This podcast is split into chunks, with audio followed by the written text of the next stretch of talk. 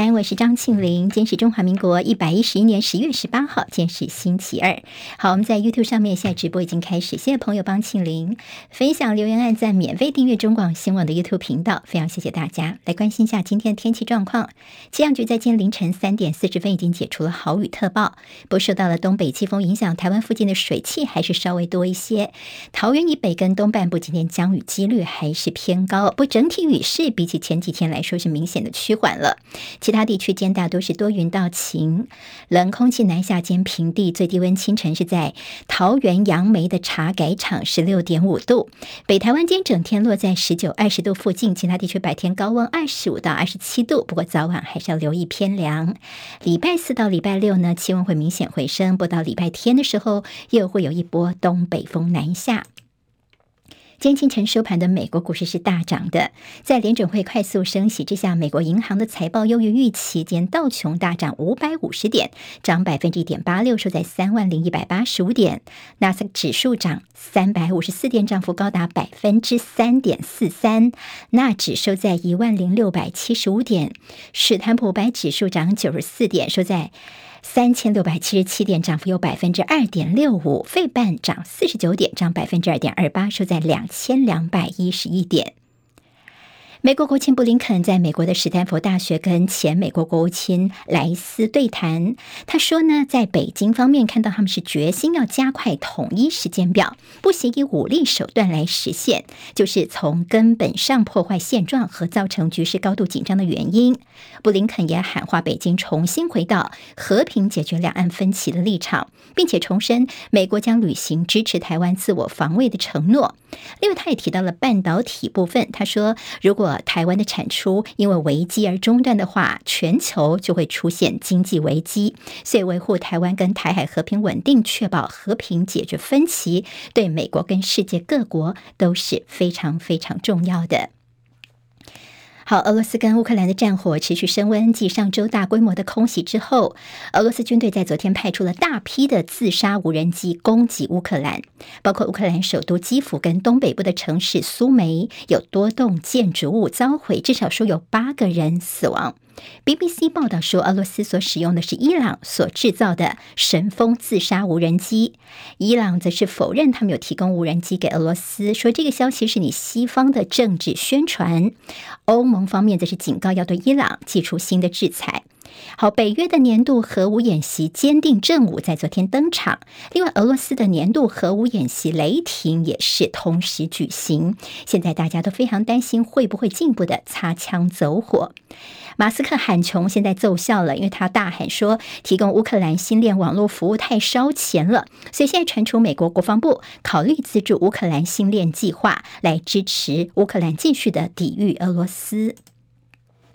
在国内的消息方面，亲民党前立委黄义交昨天在内湖住处大楼坠楼，送医不治，享受六十九岁。昔日的政治金童黄义交在二零一二年落选立委之后淡出了政坛独居，他还是非常关心国内外的时事。昨天中午，他还在一些赖的群组里面回复讯息。他的死讯传出之后，震惊了政坛。在屋内没有发现遗书，后来他的女儿呢到警察局去做笔录。他说呢，父亲黄义交在疫情的时候这个状态就不太好，常常郁郁寡欢。黄义交在宋楚瑜担任省长时间担任发言人，有传真机之称。他昔日跟周玉蔻还有名媛何丽玲的三角恋情，宝宝事件随着周玉蔻质疑蒋万安的身世，绯闻就是最近又被搬上了台面了。所以他的朋友说，黄义交有长期的忧郁症，推测心理受到了影响。黄义交的死讯传出之后，周玉蔻昨天下午最新的一则贴文上面就涌入了网友下去留言。华视新闻台新闻快讯六度出包，包括说共军导弹袭台、大屯火山爆发、误职蔡总统为蔡依依等错误。台北地方法院认为说这并非是故意造谣，所以裁定不罚，全案还可以再抗告。民传大学马来西亚籍的蔡姓女大生遭杀害，陈姓凶嫌出院之后被以杀人罪嫌移送。他坦承杀人，说跟死者交往五天就被花了十万块钱争吵了，所以想要这个吓吓女子，但是没想到呢，失手闷死她。检方认为死因待厘清，在侦讯之后申请羁押，法院裁定羁押，但是不禁止接见通信。好，接下来进行十分钟早报，十分钟我们快速来了解台湾今天的日报重点。好，今天我们先从大家的荷包看起。《中国时报》今天在头版头条。好，昨天呢，我们的这个劳动基金的问题哦，我们的呃，到底跟大家的荷包缩水多少呢？因为从今年到八月为止呢，在台股加权指数跌了百分之十七点八，所以也拖累到了我们劳动基金的绩效。昨天的劳动部长许明春在立法院就说：“哎呀，这个难免啦，投资哦，有输有赢，投资有赚有赔。那么今年呢，恐怕在绩效方面。”很难转正哦。好，那么现在大家就说这是跟大家荷包有关的，接下来是不是能够成立什么劳保年金改革委员会呢？你拿我们大家的劳动基金去护盘台股，实在是对劳工交代不过去。好，劳动基金所指的不是只有一种基金哦，它包含有在新旧制的劳退基金、劳保基金、就业保险基金、劳职保基金，还有积欠工资代偿基金等等。好，现在拿这些钱去护盘台股，现在呃，大家其心里面是有一些疑问的。好，那么说这劳保基金呢，在二零二八年可能会破产。许明春呢，他并没有进一步承诺说劳保改革的一些时程，不过他就说好了，我们会努力一下。学者其实现在非常担心的，就是说你既然拿的是大家的这种劳动基金，但是你应该做保守投资，尽量不要进到一些高风险的投资标的，像股市波动就比较大哦，你可能可以去买一些公债呀、之类的。好，那么现在呢，像有学者就更担心说，其实大家不用太担心。劳退基金，他比较担心的是劳保基金。好，劳保基金呢，经过二零一九年那个时候精算，劳保基金呢，在二零二六年就会用完了。那么万一要清偿的时候，恐怕呢，这劳保基金破产的时间比预期会来得更早。好，大家可能要心理准备，或好好的来做监督了。好，昨天在立法院当中，其实我们现在旅宿业的这个人力部分，我们先观光哦，国境在开放之后，但旅宿业现在叫苦连天，说呢。这个要聘请人，但是找不到哦。昨天我们的这个劳动部长是说，在旅宿业现在叫做。供大于需，好，那么在一零四人力银行，他们则是说，哎，我们在现场看到不是这样子。你看，十月份旅宿业的职缺有两万四千个，但是只有五千多个人来求职啊。主要就是因为像旅宿业啊，工作辛苦，薪资低，而且最近呢，疫情导致于这个工作环境相当的不稳定，所以呢，现在人力需求在旅行业方面，旅馆业缺工的情况的确是非常严重。那么这也是打脸了我们的许明春部长。讲他对于现在在第一现场的一个观察。好，我们看到今天在联合报的头版头条，还有在内页当中呢，其实关注的是中共二十大后续呢，到底今年在这个二十大当中的入常在大陆的这个常委新名单有哪些猫腻在其中哦？今天联合报把它放到非常重要的版面位置里面，那么提醒大家说，我们除了关心习近平在二十大的谈话工作报告之外呢，在他们接下来的一些人事布局呢，可能后面的一些猫腻哦。好，那么可能对国人来说。说一些名字，不见得有这么的呃熟悉哦。那么现在看起来，在三个人大概是六零后，六十七岁的王沪宁会下，另外六十二岁的陈敏尔补上。好，这次可以看到说，这一届的常委名单的平均年龄哦，还是比较偏大，甚至比上次要来得更大。但这中间会看到习近平的一些布局。好，那么人选名单的再微调。好，你再看这个大陆的一些入场名单时候，会听到一个词句叫做“七上八下”。七上八下是什么意思呢？就是一般来说有个不成文的惯例，六十岁、六十七岁呢。以下的话可以留任，但是满六十八岁的话呢，就要离任了。他们希望能够尽量的呃年轻化一点，所以这次也换下了这栗战书跟韩正。好，那么这是在人事布局方面，当然也看到了在习近平长期执政的一些他可能的一些想法。今天可以看看联合报的内页的报道。另外就是在习近平他的呃跟二十大当中有关于台湾问题的谈话，赵春山老师呢等于定调了，大家可以观察的就是接下来他们。的动作叫做反毒更硬，促统更软。另外，摊牌的时间是越来越接近了。好，目前看起来是没有动武的时间点，因为毕竟美国都会搞什么战略模糊，大陆其实自然也就保持一些他们的弹性。但是赵春山说呢，中共一定会把统一问题摆在议程上面，叫做有议程表，但是不算作叫做时间表。好，这次看到了在中共的二十大当中的习近平在中共党内地位更定于一尊之之后，大家的一些发言呢，言必称总书记，也捧习近平变成官场的一个显学了。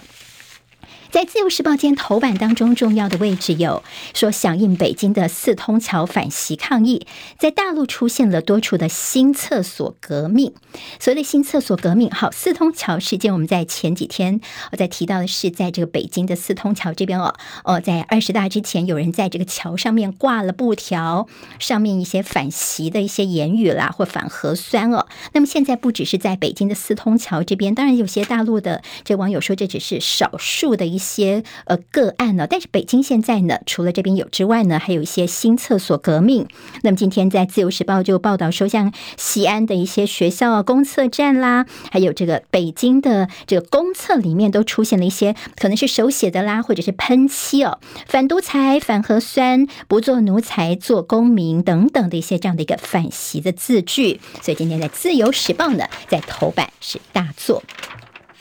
我们看到，在《自由时报》今天头版当中还提到，是我们的国军要强化作战的持续力，所以明年在预算方面编了八百九十八亿元，要补充弹药、零附件，就是要强化我们的作战的持续力。好，在政治方面的焦点看到是刊灾政治学。好，那么在礼拜六日的时候，台北的这个下大雨，结果台北市长柯文哲继续他的行程哦。他说呢，因为我都已经建立好 SOP 了，不过大家还是觉得说，在这台北市传出陆续灾情的时候，地方首长不在，好像呢就是像像在开刀一样哦。那么医生不在现场，你就交给住院医生，这样是对的吗？好，昨天呢，这柯文哲其实对于包括说呃他的这个刊灾的一些事情，他就说哇，你。看哦，现在呢，首长呢，除了要建立制度，要处理紧急或一些例外的事件，还要出面来作秀。那么他的意思就是说呢，他平常都已建立好了一些体系，放在体系的 SOP，平常训练好才是最最重要的。他甚至说，像苏贞昌啊，你灾害的时候呢，才去作秀，平常不准备。现在是医化时代了，甚至都可以远距办公了，你还跑去什么坐在坐镇防灾中心去给人家看？这实在是太落伍了。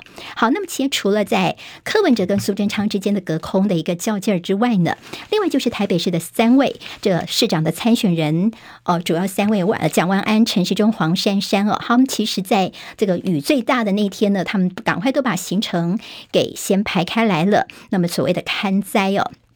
但是看在谁先到谁晚了三个小时啊？像陈时中的办公室就说蒋万安，你晚来了三个小时的时间等等哦。那么那陈时中就被看到说他可能是穿着皮鞋哦，别人都是穿着雨鞋，那陈时中穿着皮鞋去看灾等等哈。那么这些有一些这个美美嘎嘎的事情，在选举之前哦，似乎也就更加的敏感了。好，那么这个随拼看灾的争功诿过，其实这样的一个选举风气呢，大家也是有点看不下去的。候选人。真的别闹了，好。那么今天在《自由时报》大作是台北市呢，因为暴雨的关系，所以在堤防外面、百灵桥下面水淹了百部车。好，那么这车主就说：“